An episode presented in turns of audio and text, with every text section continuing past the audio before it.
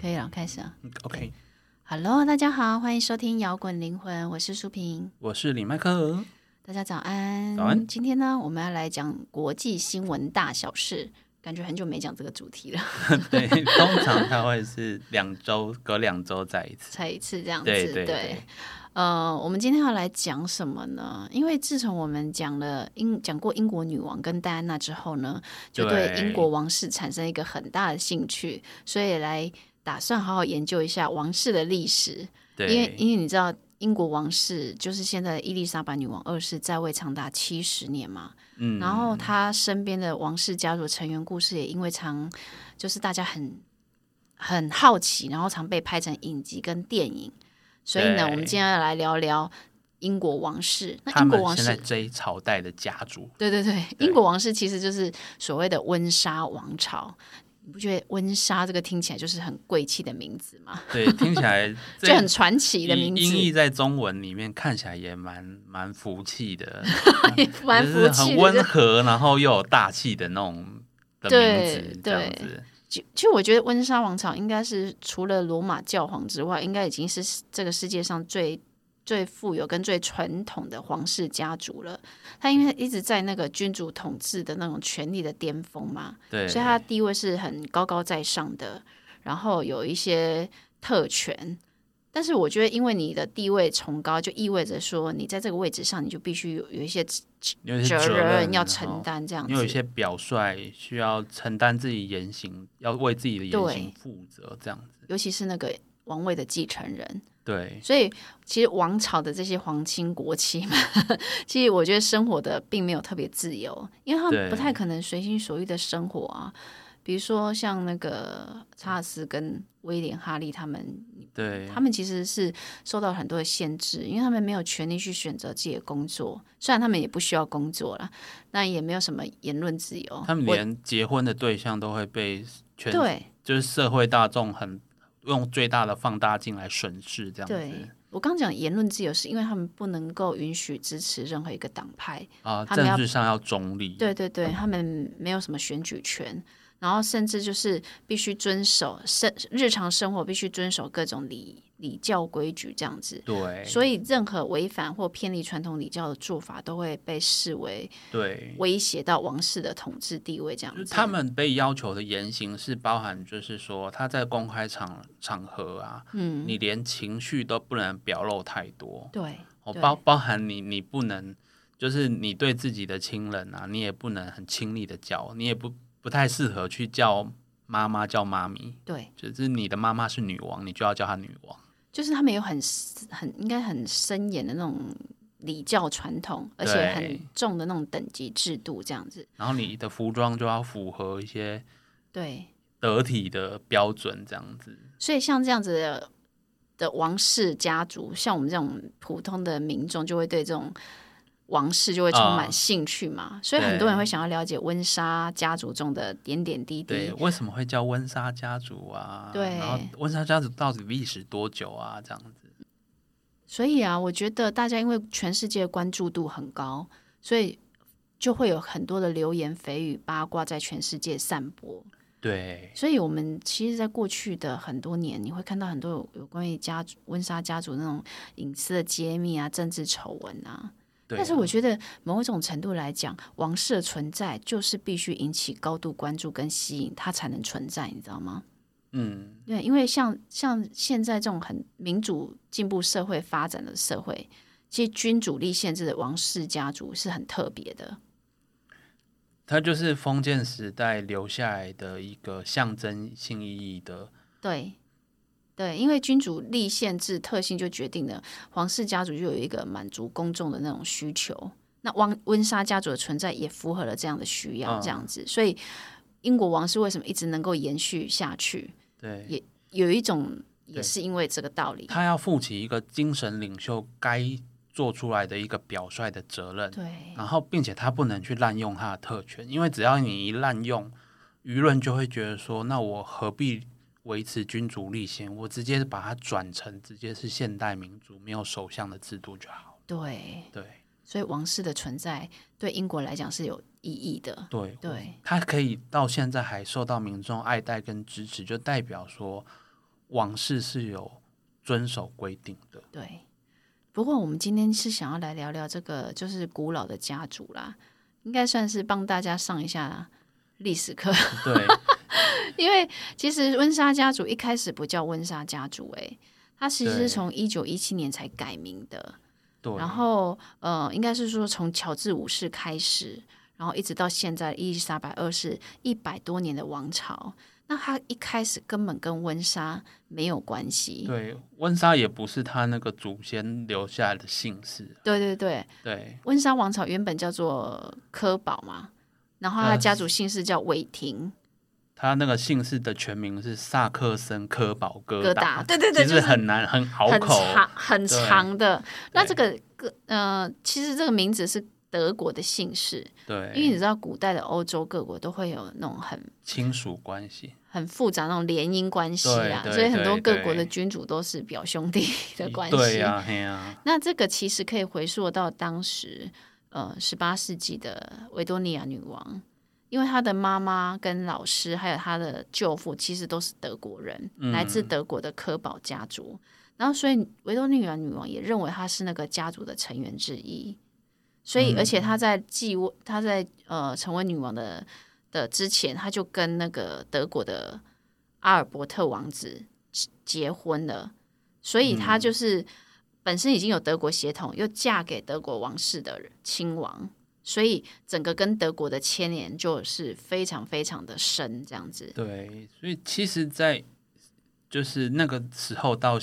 到一直到一战之前嗯的这个阶段的英国王室啊，跟德国王室其实是很紧密的，对，对，那我们知道维多利亚女王她在位六十几年吧，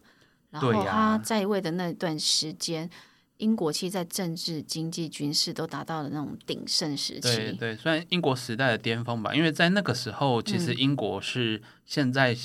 对比到现在美国的这种世界共主的那种角色，就是大不列颠帝国。对对 我对，们一讲到大不列颠帝国，就会想到维多利亚女王，对啊，那就是就是那那个十九世纪，然后那个那时候的王室其实也盛行那种大家庭，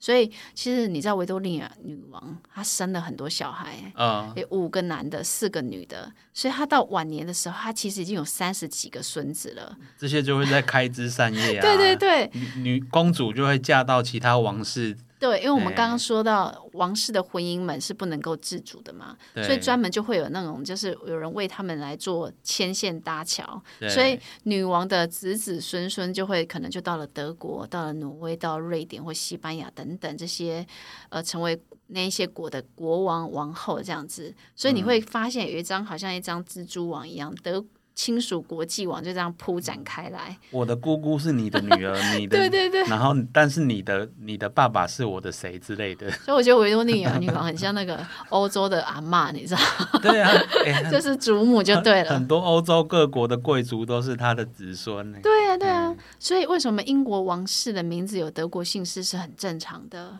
对，对，那至于为什么要改名，就是因为在一九一四年的时候，英国加入第一次世界大战，嗯然后就跟德国开始作战不。同的阵营，对，对然后但是一直打到一九一七年的时候，其实那时候战争是处于焦灼的状态。嗯，然后英国人其实已经体会到那种战争的那种可怕对。跟辛苦这样子。那个那时候民意，英国的民意变得很讨厌德国，对，德国是他们最可怕的敌人，就是对于一种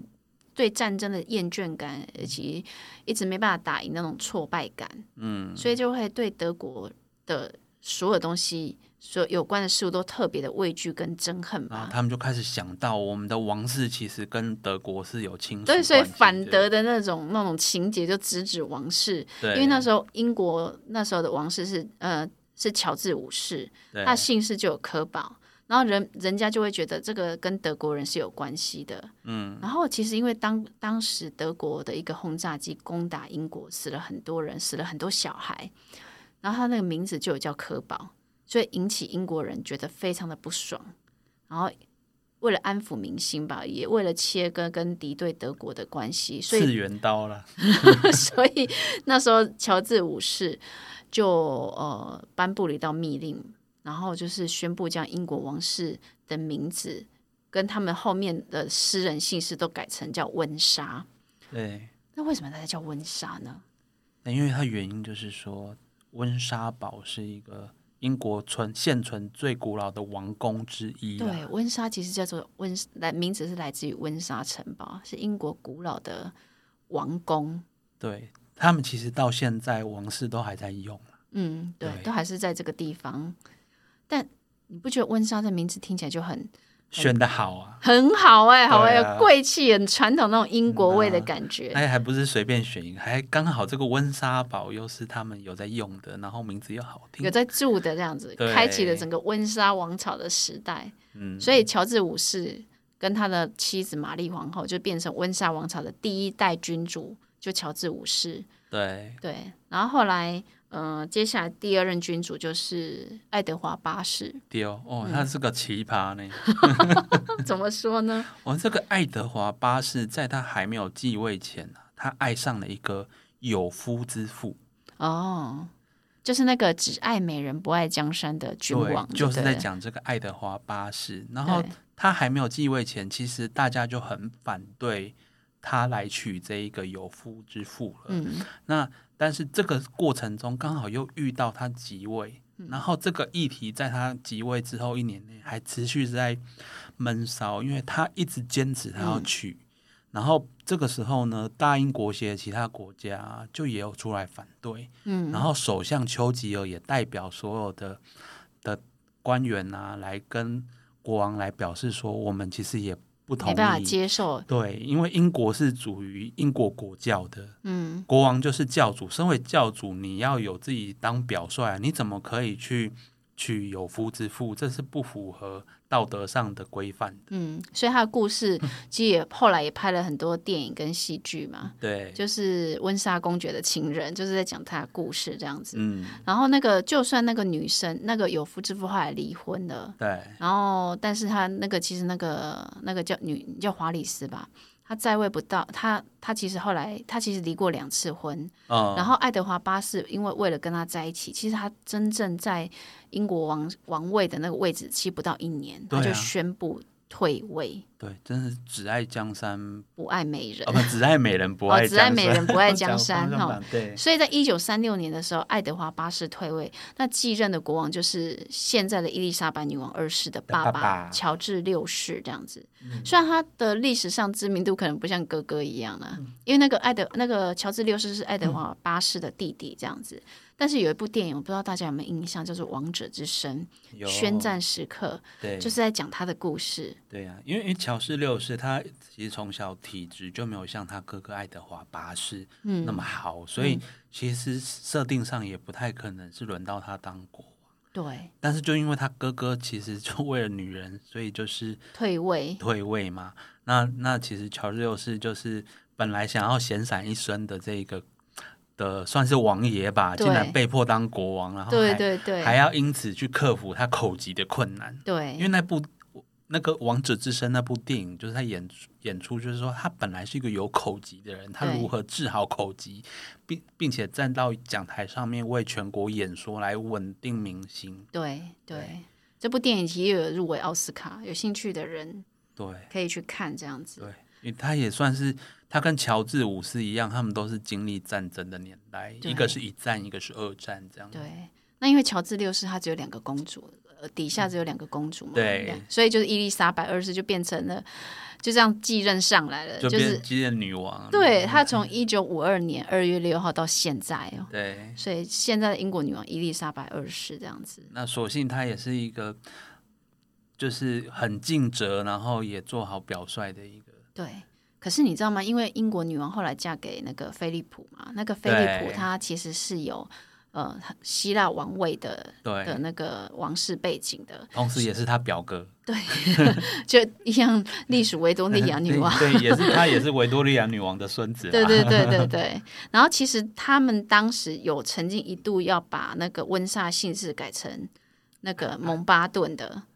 哦，对，本来英国王朝有提出呃有提出这种改名的要求。就是呃，就是他的他的先生是姓蒙巴顿嘛，对他希望可以改，然后但是也是一样啊，全国反对啊。后来就是也是，而且被那个伊丽莎白祖母啦，就是玛丽王太后后来伊丽就莎是白妈妈嘛，伊丽莎白的祖母吧？玛丽她的祖母是维多利亚妈，玛丽王太后是她的妈妈诶，乔治五世诶，乔治五世是他爷爷耶。哦。对啊，然后第一任君主是乔治五世啊，呃然后嘛，他的乔治五世的的太那个啊，乔治五世的是玛老丽婆是玛丽，这样子对对对好，OK，OK，玛丽王后是我这样搞错了，对对对好啊然后后来就是，甚至有把这个呃改名的提案提到那个英国国会去、嗯去去去审核这样子。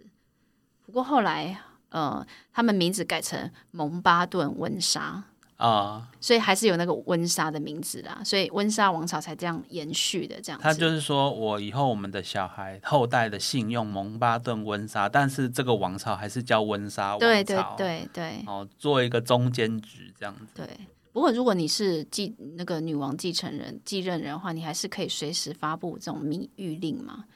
可以推翻这个决定。所以我不知道以后查尔斯王子会不会改。那那也要看到时候社会舆论支不支持啊，对对就是对，但是这个都是英国的家务事，对对对对。那讲到查尔斯，就会想到戴安娜。我们有一集在讲戴安娜，就是有兴趣的对啊朋友可以过去听这样子。对啊，查尔斯也是在那个王室的的规范下面做一些牺牲啊，因为他嗯也是娶了他不是最爱的女人，这样。对，啊但是对他后来离婚后，他如愿再娶娶娶到回他一生爱的挚爱，这样，但是灵魂也伴侣。也引起了很多风波，这样子。对对对对。不过总之来说，温莎王朝它后来因为二经历了两次世界大战嘛，嗯，然后很多其实英国的殖民帝国就瓦解，很多殖民地宣布独立嘛。对，所以说实在的，英国在世界上影响力已经不像在维多利亚女王那个时代那么的影响力那么大了。不过，温莎王朝也还是世界上最具传奇的色彩的家族嘛。所以你看、啊，他们所有的成员在媒体亮相的时候，都是一举一动都是焦点。对呀、对，非常的就是大家都会把焦点关注在他们身上。他做他们的那个王媳妇，就是嗯梅梅根跟另外一位叫什么名字？凯特，凯特跟梅根，他们连就是穿衣服的品味都会被拿来互相比较，对，而且还会跟他们的婆婆，就是没有缘分的婆婆戴安娜比较。对对不过如果你我因为我们都不是英国人嘛，对，所以你可能在看一些王室的新闻的时候，可能会觉得很奇怪，为什么英国王室每年花了一百多亿，而且都不是生产，还可以。没有被废掉，因为你哦看到那些英国王室成员每天就是开名车，然后穿名牌住豪宅，对嗯然后小孩就是念贵族学校，然后出外都有维安嘛，这些花费到底是谁出的、啊？都是他们的纳税金啊。其实，其实根据民间团体，它英国王室的每年的开销大概一百三十九亿新台币。嗯，那王室成员本身是没有薪水的，然后他们当时他们每年的方式就是国会拨一笔公款给女王，用来支付王室员工的薪水啊，或者是出外出差的旅费啊，甚至是修缮王宫的费用。嗯，然后这笔金额额度其实每年都会不一样。嗯，所以总之就是这些公务支出就是政府买单，私人买单。嗯，但但是因为呃，但是王室成员他们的私人所得是个人负责的啦，对所以我们不会知道。嗯，对，所以呃，但是王室成员他们的影响力到现在他们的的那个还是存在的哦。我觉得就就某种意义上，就是像这个状态，就代表说他们的英国民众大部分是支持说王室的这个存在呢，对对于他们英国民众来说是他们的一个骄傲，所以他们愿意为了这个荣誉来来去继续允许政府把税金拿来就是支付王室每年的开销。对，因为其实你知道，英国的贫富差距其实是不小的，嗯，然后英国人每年还要补助这些皇亲国戚，你你不觉得这笔钱如果拿来做社会福利制度，不是很好吗？可是你对如果你从民调来看，就是过去二十几年来，英国对于君主立宪制的支持率还是在七成以上哦，嗯因为我觉得应该是说王室已经成为英国王文化认同的一个核心元素之一了对。，它在海外来讲提升英国的形象跟软实力，而且吸引了很多对观光客嘛。在所以即使他们英国国内有很多政党，不论再怎么轮替，或者是说议员喷了很多口水，女王的支持率一一样维持在七成以上。对，所以我觉得女王这个存在已经超越了政治的意义。即使王室私底下有自己的政治立场，但是在公开场合他们不会插手干政嘛，所以他们一看起来就是扮演人道啊、慈善、亲民那种政治领袖。所以，呃，对英国人来讲，少了女王，少了王室的文化，就不叫英国了。对所以这是一种文化。你知道，我觉得国家要富强啊，不是只有经济跟军事，其实文化也对很重要。精神上的传承啊，是一种国民的凝聚啦。对，对，那那其实虽然说我们说可能王室好像不是生产，可是其实他们他们把一生都投入了在嗯，这个算、对他们来说算是公益事业上吧。对，对他们维持了这个国家的一些尊严，嗯，王室的在